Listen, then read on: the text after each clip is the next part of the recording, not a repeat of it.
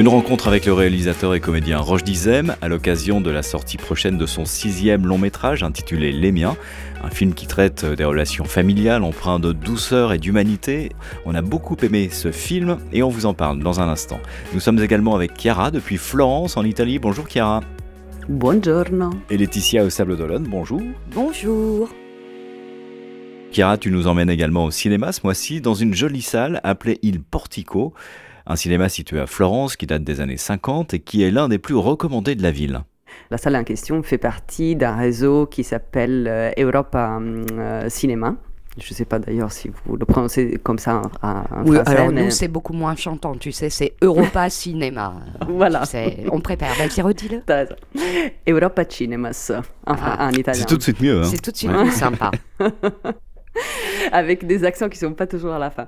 Bon, en fait, c'est, un réseau en fait euh, européen euh, qui a été euh, en fait à l'origine soutenu, je pense toujours par la Commission européenne et par le Centre national du cinéma et de l'image animée français. Et en fait, ce, il a été créé déjà dans les années 90 et c'était un petit groupe d'exploitants au début, d'exploitants des salles de cinéma, qui ont voulu se regrouper pour soutenir le euh, cinéma européen. Et aujourd'hui, c'est un réseau euh, géant parce que euh, en 30 ans, depuis son, sa création, en fait, maintenant, il a, il a réussi à fédérer plus de 1200 salles, je crois, dans 40 pays. parce que non, c'est pas rien. Et d'ailleurs, pour les Parisiens qui nous écoutent, euh, le cinéma des cinéastes à Paris euh, fait partie de ces réseaux. Et euh, c'est quelque chose que j'aime beaucoup parce qu'en fait, comme depuis des années, je fréquente les salles qui, font partie de ces réseaux, je trouve que c'est les seules salles, ou peu parmi les peu de salles, qui offrent des petits bijoux qu'on ne voit pas tellement facilement dans d'autres salles. Et c'est souvent pas doublé, donc c'est en langue originale. Donc c'est pas forcément facile d'accès, mais euh, ça raconte des histoires de euh, notre continent. C'est plein de petites histoires de, de des peuples qui, euh, qui font partie de l'Europe. Mm. moi, je, je sais pas, j'y mets peut-être un peu plus d'émotion aussi parce que je suis fille d'Erasmus. si, je, suis cette génération qui, grâce à Erasmus, a pu voyager, souffrir, découvrir d'autres choses. Et, c'est aussi la, la, la, raison pour laquelle je suis là avec vous parce que si je n'étais pas partie euh, à Erasmus, je ne serais pas arrivée en France, euh, je ne serais pas restée et blablabla. Bla, bla, bla. Donc euh, j'y mets beaucoup plus d'émotion parce que je trouve que c'est très important de, de, partager les petites histoires de chaque pays qui, qui gardent leur, leur, personnalité, leur identité, exactement. Oui, c'est sûr. c'est sûr c'est un réseau très intéressant. Euh, et puis, euh, je trouve que les salles qui font partie sont toujours un peu particulières. C'est euh, des salles qui ont gardé aussi leur identité. vous voyez le cinéma des cinéastes à Paris, c'est un petit bijou d'art déco. bon, donc c'est aussi les lieux qui sont, sont très sympathiques et qui ont voulu garder leur âme. Et, euh, et, aussi, c'est des, des, lieux où on pousse euh, la diversité. Parce que, par exemple, dans, dans ces réseaux, finalement, en tant que salle, si vous projetez les films européens, vous avez des financements. Mais si, en plus, vous diversifiez le nombre de pays que vous représentez dans, dans les films que vous offrez, vous avez encore plus de financement. Donc, ça pousse vraiment à quelque chose d'intéressant. Et Chiara, tu voulais nous raconter une anecdote entre ce cinéma, Il Portico, et Sophia Lorraine En fait, euh, on dit que euh, c'était Sophia Loren euh, qui était allée dans ce cinéma dans les années 50 et en fait, elle avait des boucles d'oreilles en forme d'hexagone. Et comme le maître du, des lieux était tellement sous les charmes de Sophia Loren, il a décidé de refaire son cinéma avec un plafond qui pouvait lui rappeler tous les jours ces magnifiques boucles d'oreilles. Et aussi sa rencontre avec Sophia Loren. Donc voilà, il est resté beau, brillant, comme euh, euh, des boucles d'oreilles sur Sophia. C'est vrai ou c'est complètement des conneries euh? Mais c'est à ton avis. Tiens, c'est à toi qu'on fait le blind test. Vrai, ou connerie? Vrai ou faux? Vrai ou faux? Heureusement qu'elle n'avait pas des boucles d'oreilles en forme de grille-pain, tu vois. De toute façon, la réalité n'existe pas, n'est-ce pas? C'est ce que nous, on veut voir et entendre. Oui, c'est pas faux. de Florence, on part au Sable d'Olonne à présent. Avec toi, Laetitia, tu es allée rencontrer Roche Dizem pour parler avec lui de son film Les Miens qui sortira à la fin du mois. Sur une échelle de 0 à 6, pour ce qui est de la fatigue 4. Pour ce qui est de l'impulsivité et la colère, l'agressivité Je te baise. Quoi? 3. Pour ce qui est de la tristesse 6. Bonjour Roche Dizem. Bonjour. On est ravis de vous accueillir au Sable d'Olonne pour parler de votre sixième long métrage qui s'appelle. Les Miens. C'est ça. Euh, Est-ce que vous voulez nous euh, raconter de quoi traite ce film? Ah, ça, c'est la question la plus. euh, à laquelle il est le plus difficile de répondre. C'est-à-dire que si je dois le résumer, c'est que ça parle surtout de la famille, mais la famille dans son ensemble, dans sa globalité. On part sur une famille qui s'aime. Suite à un accident, il y a un déséquilibre qui va, qui va, qui va être, à laquelle la famille va être confrontée. Et c'est un prétexte à parler un peu de tout ça. Des rapports entre familles, à à travers les générations, à travers les rôles de tout un chacun qui sont prescrits au sein de cette famille. Donc ça parle d'amour, mais aussi de conflits, de colère, de tristesse, de combat, euh, de tendresse. Voilà, il y a plein de thèmes qui sont abordés. euh, Et pourquoi avoir eu l'idée de ce film et l'envie de mettre en image cette histoire? Ben, tout est parti, si vous voulez, euh, pour resituer un peu le, contexte dans lequel j'ai écrit ce film. C'est, on était, j'étais comme vous tous confiné et donc confronté à moi-même, euh, donc à une réflexion. Euh, et ça m'a permis d'avoir le, le temps euh, de penser, de, de me projeter et, et de réaliser que finalement les sujets qu'on cherche souvent, on, on va dans l'extraordinaire ou dans l'inédit ou dans l'original et en fait de réaliser que simplement les sujets ils sont là, ils sont à côté de soi. Et, et tout est parti de cet accident qui est arrivé à mon jeune frère, qui a eu un, un traumatisme crânien, qui lui a fait perdre euh, momentanément, enfin momentanément, ça a duré quand même deux ans, sa personnalité. Oui. Ça l'a transformé en personnalité agressive, désinhibée. Et voilà, et donc cet accident m'a donné envie de, de- de raconter euh, l'impact de cet accident. Et en fait, ça m'a permis aussi de, de réaliser que ma famille était peut-être digne d'être racontée. Et donc c'est- une façon aussi pour moi de raconter ces 50, 60 ans d'union euh, et des décennies qu'on a traversées ensemble. Mais euh, finalement, c'est c'est- effectivement, ça se passe dans la famille, mais on y parle euh, des habitudes, des non-dits, des choses qui sont ancrées, et puis d'un bouleversement qui change euh, un petit peu beaucoup la donne. Mais c'est assez universel comme thématique. La, famille, c'est universel. Et effectivement, les choses dont je parle, j'espère, je le souhaite, que chaque famille va pouvoir se retrouver, euh, se, se refléter à travers euh, ce récit. Euh, effectivement, les rapports qu'on retrouve dans le film sont des rapports que tout le monde, dont tout le monde a été confronté. La famille, c'est un abri qui est là pour nous protéger. C'est là où on a, on a été élevé, c'est là où on s'est construit. Mais c'est aussi de là dont il faut aussi s'extirper pour ne pas rester circonscrit autour de, de ce clan. Euh, C'est important après de pouvoir voilà, euh, ouvrir ce champ des possibles et découvrir un ailleurs. Euh, donc, en règle générale, la famille, c'est euh, c'est un endroit où, qui nous protège, mais ça peut être aussi euh, un endroit qui vous écrase. Qui enferme également. Donc Et- voilà, chacun, chacun a un rapport différent à la famille, mais je crois que euh, dans ce film, chacun y trouvera des moments, euh, des éléments qui lui sont propres et qui, qui lui ressemblent. Est-ce que vous pouvez nous parler justement des membres de cette famille, des acteurs que vous avez choisis pour euh, les incarner, et de comment vous avez opéré ces choix et ce que, ce que, comment tout ça s'est a, il y a passé eu une évidence évidemment pour le, le rôle principal, c'était de prendre Sami Bojila parce que avec Sami, c'est euh, un, un rapport, une relation qui existe depuis presque 30 ans maintenant. On a des chemins parallèles, on a commencé ce métier plus ou moins ensemble. J'ai euh, une admiration sans faille pour l'homme et pour son travail. Donc, euh, dès le début de l'écriture, dès le début du processus avec Maïwen, on a tout de suite pensé à Sami pour ce rôle le reste du casting, il est venu après dans, une réflexion euh, euh, autour de Samy et moi.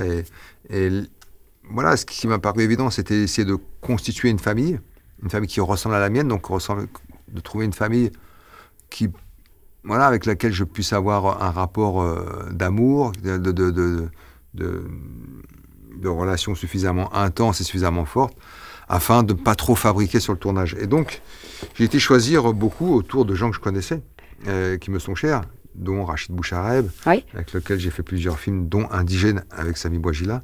Vous voyez, tout ça se, se- se regroupe. J'ai, par- parmi les enfants, j'ai, j'ai- j'ai- j'ai pris ma fille, qui n'est pas actrice, mais euh, qui a fait là ses débuts, et peut-être que peut-être qu'elle aura envie de continuer, je ne sais pas. Ma nièce, qui elle, en revanche, est une actrice, Anaïd Mhm. Rosam, qui, euh, que j'ai vu grandir et dont j'ai vu depuis son plus jeune âge ses velléités et ce talent qui, qui lui- qui lui est propre. Voilà, Myriam Serba qui joue ma sœur, qui avait déjà joué ma sœur dans un film précédent, dans euh, comment s'appelait ce film, Le Prix du succès de Teddy Lucie Modeste. Et c'est une actrice intense, euh, une tragédienne que j'aime profondément et qui plus est ressemble étrangement à ma sœur. Donc voilà, j'ai essayé de constituer cette famille euh, euh, d'in- d'interprètes pour euh, représenter mes modèles. euh, et comme on dit, la sauce a pris quoi. La, Ouais. la famille, c'est c'est- c'est- c'est c'est opéré naturellement autour de moi et j'ai vu des gens qui, ont, qui se sont entendus très vite, qui ont eu des complicités, qui ont à ce jour toujours cette complicité. Et donc il y avait quelque chose qui naissait euh, devant moi et que j'ai essayé d'imprimer dans ma caméra. C'était à la fois émouvant, agréable et, euh, et assez surprenant de découvrir ça. Et vous, vous interprétez dans le film le rôle de Riyad, qui est euh, qui incarne la réussite euh, de la famille. C'est un présentateur célèbre de télévision. Il est euh, enfin en tout cas, il paraît empreint d'un égoïsme sans limite, euh, d'une empathie proche du néant. Pourquoi avoir choisi, euh, vous, ce personnage-là? Pourquoi vous avez voulu incarner? Par- parce que c'est c'est euh, comment dirais-je c'est une mise en abîme de ma propre personnalité à travers le statut qui était le mien au sein de ma famille. Donc effectivement la notoriété et puis euh, cet égoïsme qui fait qu'on se consacre essentiellement à son travail. J'ai eu cette période-là où euh, mon, travail, hum, mes tournages passaient avant ma famille.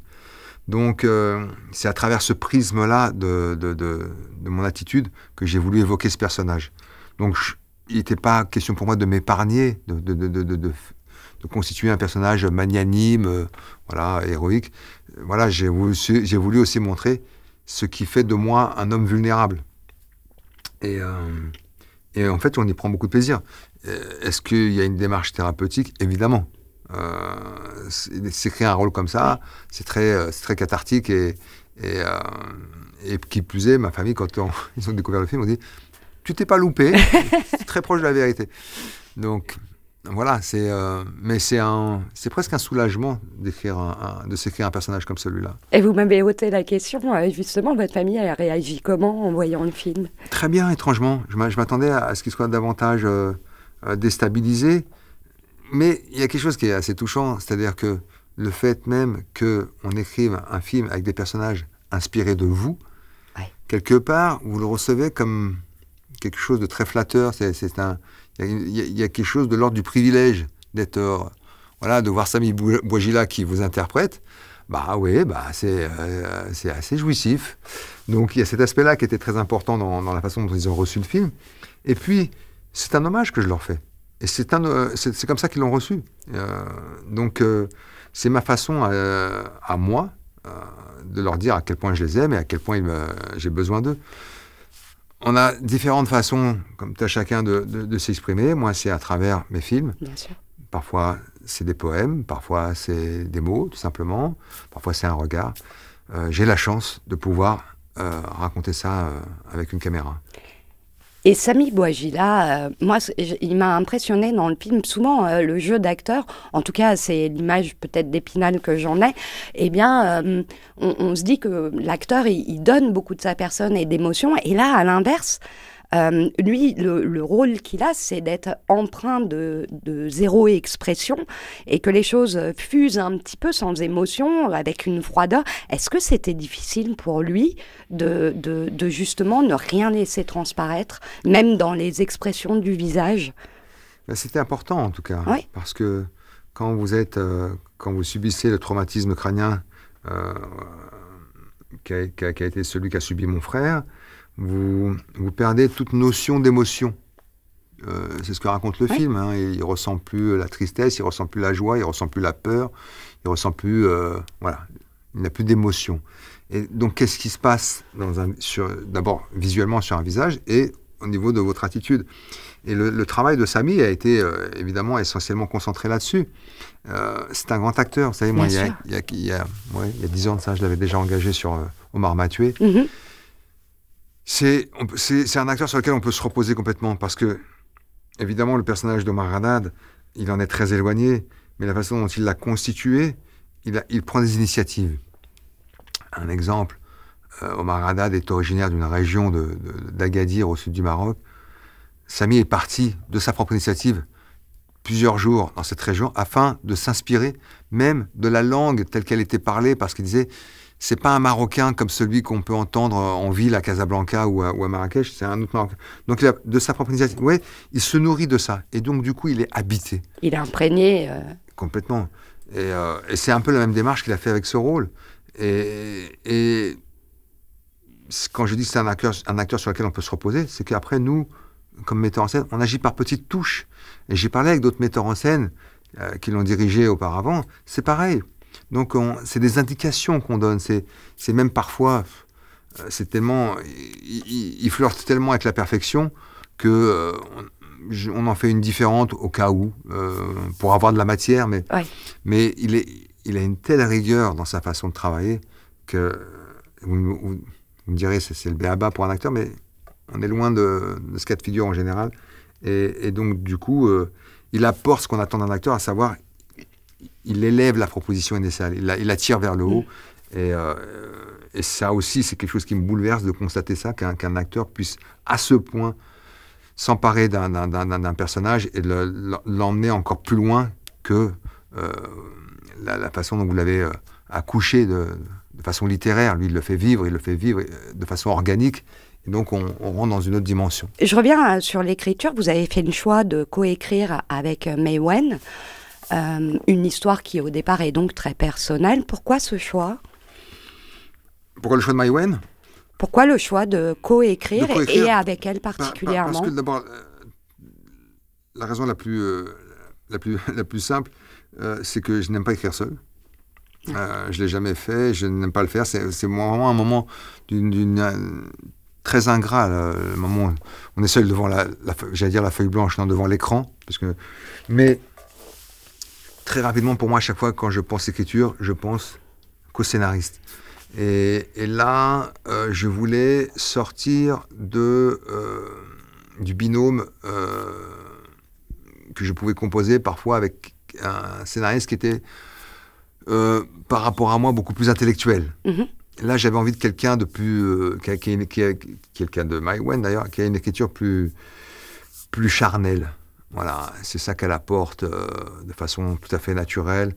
Quelqu'un qui est vraiment, euh, qui rentre tout de suite dans le cœur des personnages. Et quand je dis le cœur, c'est pas euh, au sens figuré, c'est le cœur de façon, voilà, c'est, c'est là encore une fois, c'est de façon très organique. C'est le, elle rentre dans la chair des personnages, et ça me permet d'aller beaucoup plus vite parce que la vraie difficulté pour moi, c'était de prendre la décision de raconter cette histoire. Et à partir du moment où j'ai pris cette décision, les choses se sont euh, déroulées de façon assez fluide, mais j'avais besoin de quelqu'un qui me prenne la main et quelqu'un qui ait la distance nécessaire pour que je puisse raconter des choses assez personnelles, voire même très intimes, pour pas dire même euh, secrètes parfois. Mais voilà, elle a cette distance, donc avec elle, je peux, je peux y aller, et surtout, je peux aller un peu plus loin que une forme de censure que je me serais peut-être imposée si j'avais été seul. Et du coup, naturellement, elle a interprété votre compagne dans le film? Ça s'est imposé? Ça s'est pas imposé. euh, je crois qu'elle en avait très envie. Je crois qu'elle y a toujours pensé. Et euh, j'ai- c'est quelque chose qui m'avait échappé. Et c'est au moment où on, on- on a commencé à chercher la- l'actrice. J'avais proposé des noms. Puis mon producteur m'a dit Mais t'es au courant quand même que Maïwen a- Encore une fois, c'est toujours pareil. On cherche ailleurs ce qui. Ce qu'on On a sou- à côté de soi. Et, et- et donc, quand je lui ai posé la question, elle me dit, euh, moi, elle m'a- elle m'a avoué qu'elle n'attendait que ça. Donc j'ai dit, mais viens, évidemment. Euh, Et puis surtout, c'était un peu idiot de ma part de ne pas y avoir pensé avant, parce qu'il y a des scènes euh, qui sont complètement, dont elle est totalement la, créatrice de ces scènes euh, par euh, une forme d'improvisation, mais tellement nourrie de ces, plusieurs, de ces semaines d'écriture qu'on a, qu'on a passées ensemble. Donc ça facilite aussi l'échange. Euh, elle sait exactement où on a besoin d'aller, où il faut aller, et, elle connaît cette frontière. Il y a, on a un espace de liberté qui est très important, mais cette frontière toujours dans l'improvisation qui est importante. Voilà, il faut jamais qu'il y ait une forme de connivence entre acteurs. C'est vraiment les personnages qui doivent euh, s'exprimer et surtout d'avoir une, réelle écoute et nourri de tout ce qu'on a pu faire euh, euh, auparavant, tout ce qui précède, tout ce qui est post-écriture, d'aller voir ma famille, de discuter avec eux, d'obtenir des informations, des, des récits. Elle avait toutes ces informations-là. Donc, quand on, quand on part dans une improvisation, elle est dans la vérité, elle euh, n'invente pas quelque chose euh, où je pourrais me poser la question de me dire mais qu'est-ce qu'elle raconte là? On est tout de suite dans, dans le concret. Et vous m'ôtez la question de l'improvisation parce que j'ai lu que sur certaines scènes, euh, effectivement, vous aviez laissé beaucoup de place à l'impro. Également pour des contraintes techniques, de temps, mais ma question c'était est-ce qu'en tout état de cause vous aviez envie de laisser cette place-là et qu'est-ce que ça vous apporte euh, de laisser de la place justement à cette liberté d'expression des acteurs après avoir travaillé comme vous le décrivez?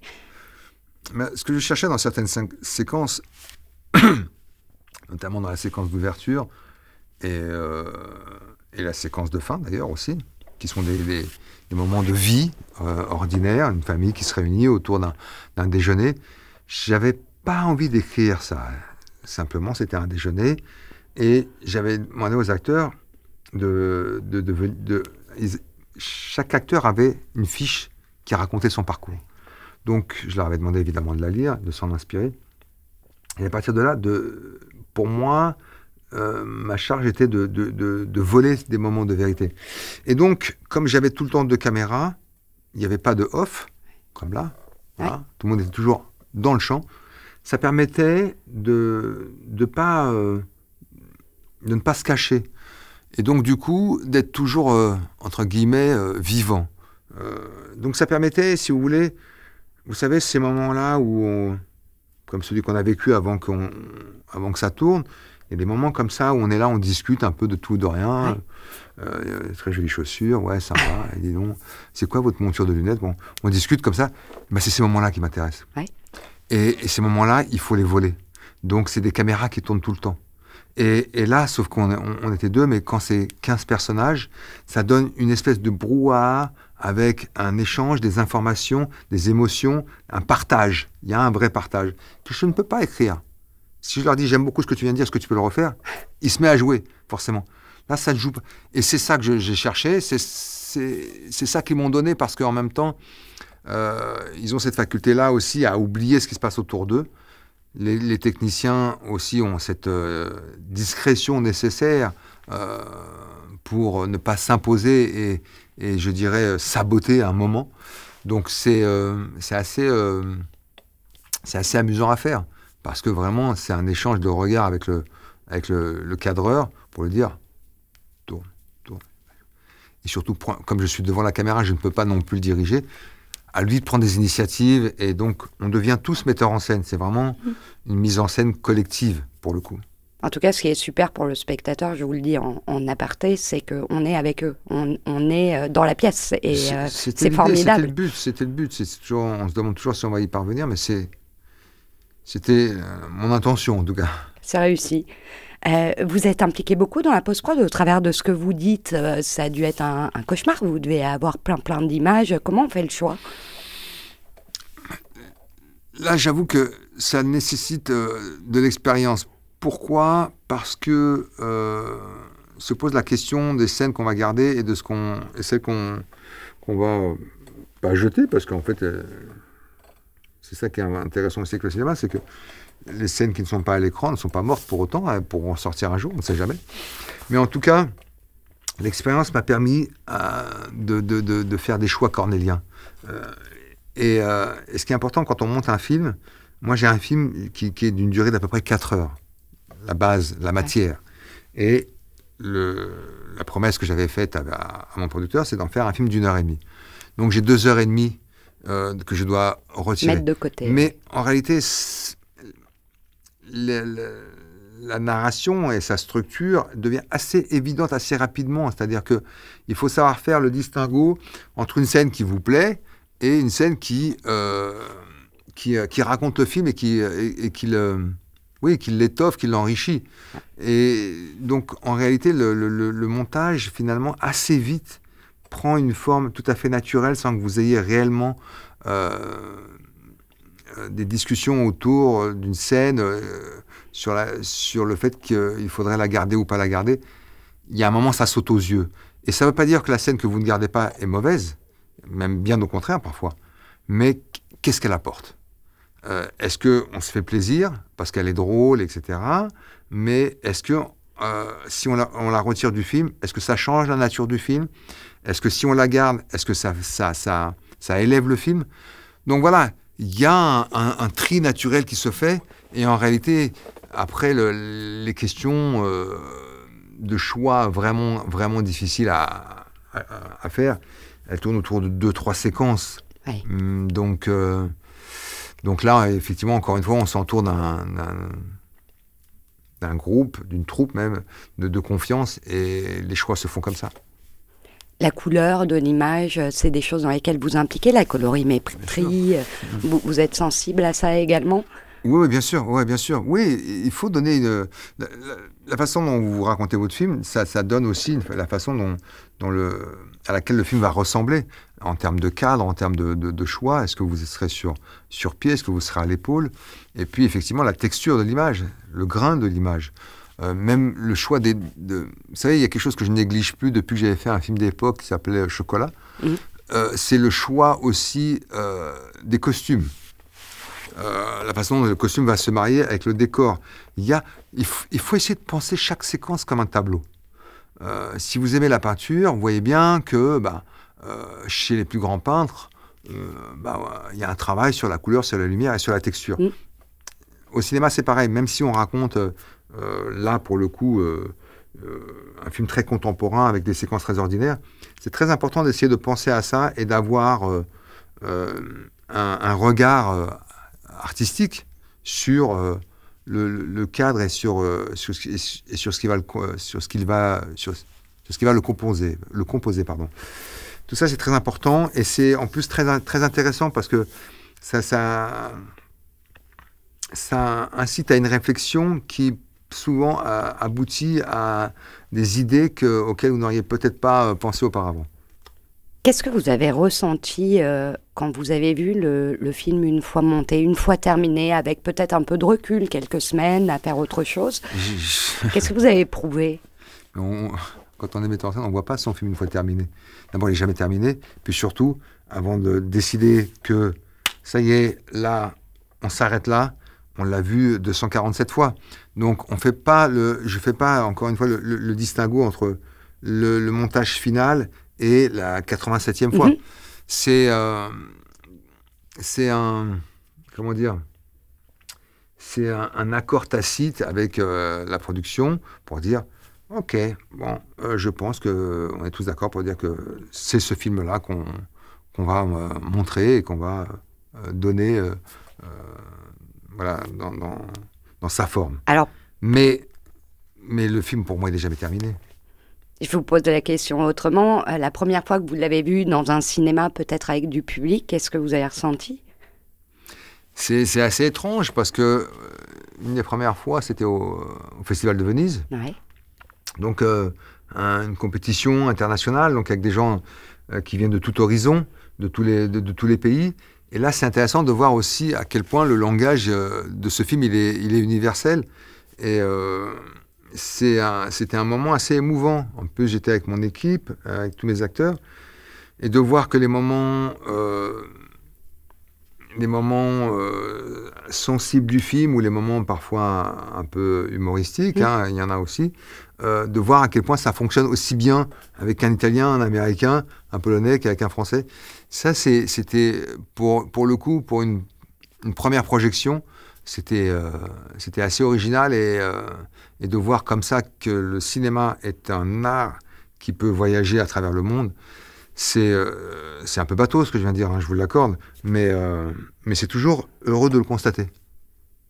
Qu'est-ce que vous retiendrez au final de cette belle expérience et de ce film? Ah, Je retiens beaucoup de choses, beaucoup de choses, mais c'est ce que je retiens essentiellement, c'est que le fait d'avoir euh, livré un film euh, aussi euh, sincère et aussi intime, pour moi, c'est une nouvelle façon de voir mon travail. C'est-à-dire que il me paraît évident aujourd'hui de devoir me mettre à nu davantage, pas seulement comme metteur en scène, pas seulement comme, comme scénariste, mais aussi comme acteur, pour continuer à entretenir cette flamme. On a besoin, nous les acteurs, à chaque fois de, de trouver une source de motivation qui, qui puisse euh, comme ça euh, perpétrer euh, le désir, la passion. Et, et, ce film, ouais, est une forme de, de tremplin à ça, en tout cas. Il ouvre une voie. Comment? Il ouvre une voie. Il ouvre une voie, absolument. Ouais, ouais, ouais, ouais. Voilà, j'avais besoin de ce film pour, en tout cas,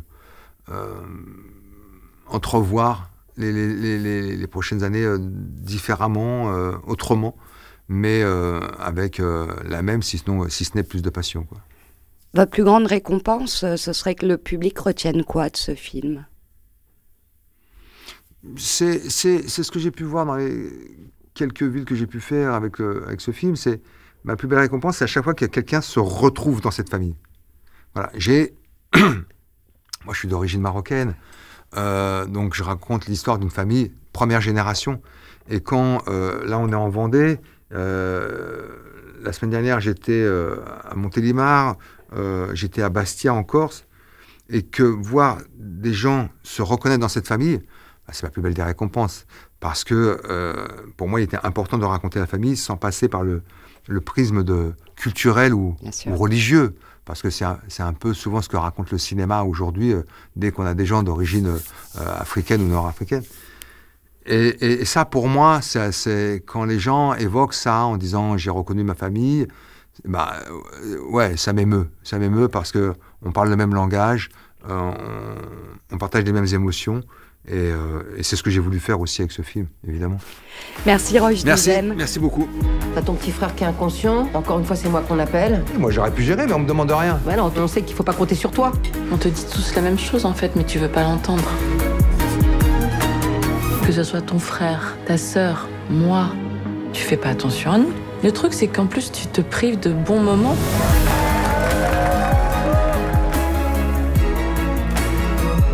J'ai besoin de vous, moi. Vous êtes ma famille. Je vous aime. Ça se voit pas. Moi, j'aurais adoré avoir une famille comme ça. Voilà, c'était notre moment d'échange avec Roche Dizem. Chiara, on y parle de Venise. Qu'est-ce que ça t'inspire tout ça, ce film, ce qu'en dit Roche Dizem? Ah waouh D'abord, euh, bravo pour l'interview. C'était vraiment une très très belle interview. Euh, donc bravo Laetitia et bravo Fabien. Euh, d'ailleurs, un petit détail technique, euh, j'ai adoré en fait qu'on entend les petits bruits. c'est magnifique parce que j'avais l'impression d'être là, d'avoir physiquement une place à côté de vous dans la salle d'enregistrement. Donc ça, j'ai beaucoup aimé.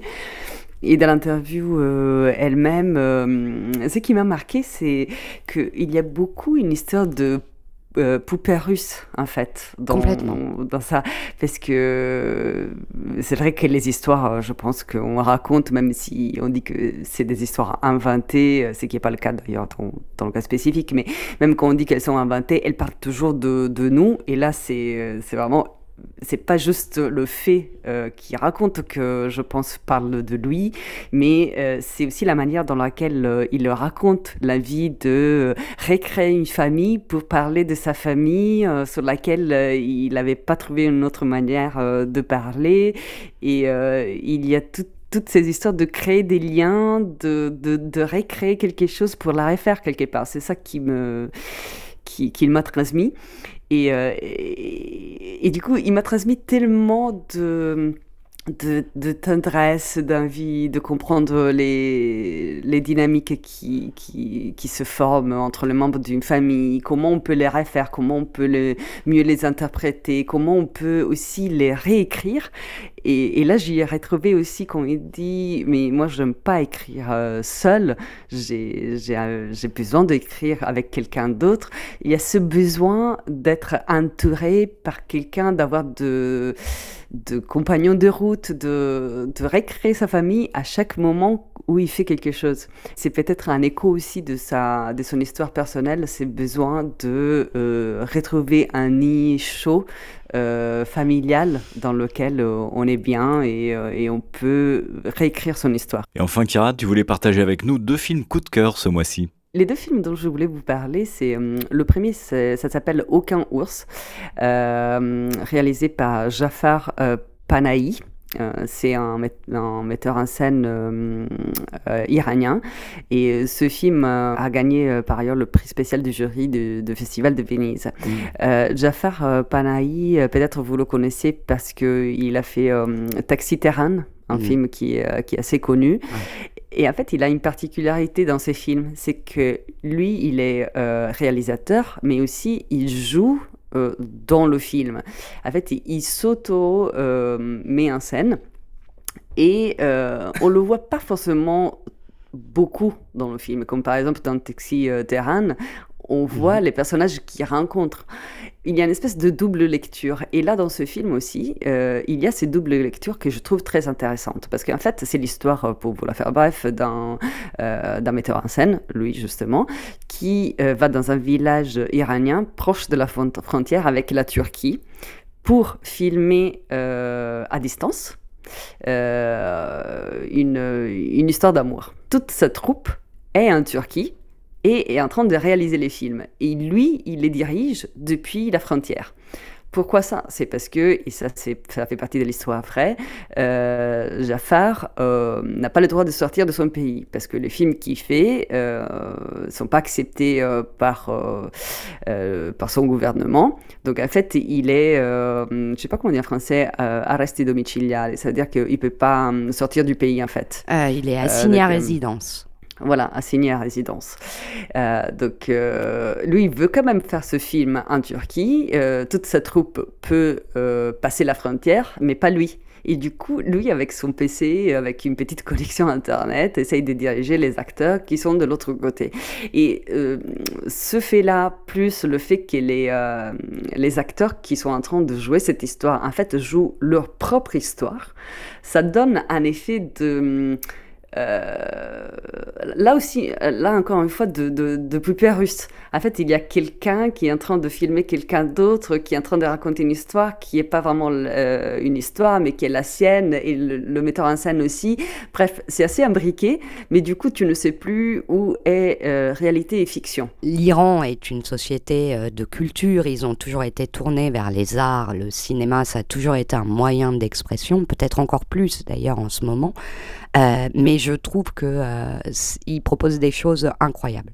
Le film s'appelle donc Aucun ours de Jafar Panahi et c'est actuellement sur les écrans en France. Autre coup de cœur dont tu voulais euh, nous parler, c'est un film bolivien, je crois, Outama, La Terre oubliée, un film sorti en France en mai dernier. Il est donc euh, à présent disponible en VOD. Un film réalisé par Alejandro Layosa Grissi. Tu as été subjugué, Chiara, par la beauté des images. Mais qu'en est-il de l'histoire? Ça raconte quoi ce film? L'histoire n'est euh, pas tellement une histoire euh, complexe, c'est une histoire euh, d'amour entre deux, deux anciens, deux, personnes âgées, mhm. sur les hauts plateaux de la Bolivie. mais en fait, on se retrouve visuellement dans un film qui, qui, clairement est fait par un photographe. Donc, il, Très esthétique très esthétique, parce qu'on est dans l'immensité des hauts plateaux euh, boliviens où euh, il y a le silence, euh, le vent, le sable, les, les, oiseaux, des gouttes d'eau, parce que en fait c'est ça qui est intéressant aussi, c'est que il est très visuel et aussi très sonore, dans le sens qu'il y a peu de dialogues et les dialogues sont assez basiques, mais il y a toute une sonorité qui, euh, qu'on perçoit dans le silence immense de ces hauts plateaux. Ça commence en fait avec euh, une respiration très profonde, très très grave du personnage principal parce qu'il a un problème de, respiration. Et en fait, cette respiration nous accompagne. On l'entend vraiment, c'est comme ça pendant, euh, pendant tout le film parce que sa maladie s'aggrave et au milieu de tout ça, il y a les petits sons quotidiens. Je sais pas, mm. une cuillère qui, euh, qui cloche contre une assiette, un oiseau qui, qui, fait un petit bruit le matin, mm. les gouttes d'eau qui sortent du, du puits et qui à un moment donné ne sort plus. Parce qu'en fait tout le thème du film c'est euh, la sécheresse. Comment la sécheresse euh, due euh, au réchauffement climatique ne permet plus à ces populations de vivre dans les terres où ils sont nés et ils, sont, ils ont vécu pendant des générations et des générations. Donc ils sont poussés à migrer vers les villes parce que à cause du manque d'eau ne, il ne peut plus survivre dans, dans, les hauts plateaux. Et donc, en fait, aussi, c'est le bruit de ces gouttes que sont, elles sont très espacées, les gouttes, au début du film, et après, euh, il n'y en a plus. On entend aussi le bruit du, vous savez, le, pour, pour, euh, euh, pour mettre en route un puits, il y a une espèce de levier, donc qu'il faut bouger, et en fait, il est tellement rouillé, et on entend ce bruit de, de rouillage au milieu de ce silence incroyable. Bref, ça m'a beaucoup ému parce que, hum, encore une fois, je trouve que les sons sont sous-estimés dans notre société actuelle parce qu'on est beaucoup plus visuel. Et si on combine le visuel auquel on, habitué, on est habitué avec euh, une attention particulière au son, ce qui est permis dans ce film, on a un effet extraordinaire. Euh, qui, m'a beaucoup passionné. Voilà. Et le film s'appelle donc Utama, la Terre oubliée, un film que vous pouvez trouver euh, actuellement en VOD. Merci Chiara d'être passée par la Grande Plage ce mois-ci. Merci Laetitia, on peut retrouver ta très belle interview de Roche Dizem d'ailleurs en images sur le site lagrandeplage.fr. On se retrouve très vite pour de nouvelles aventures. À très vite. À très vite. Ciao ciao.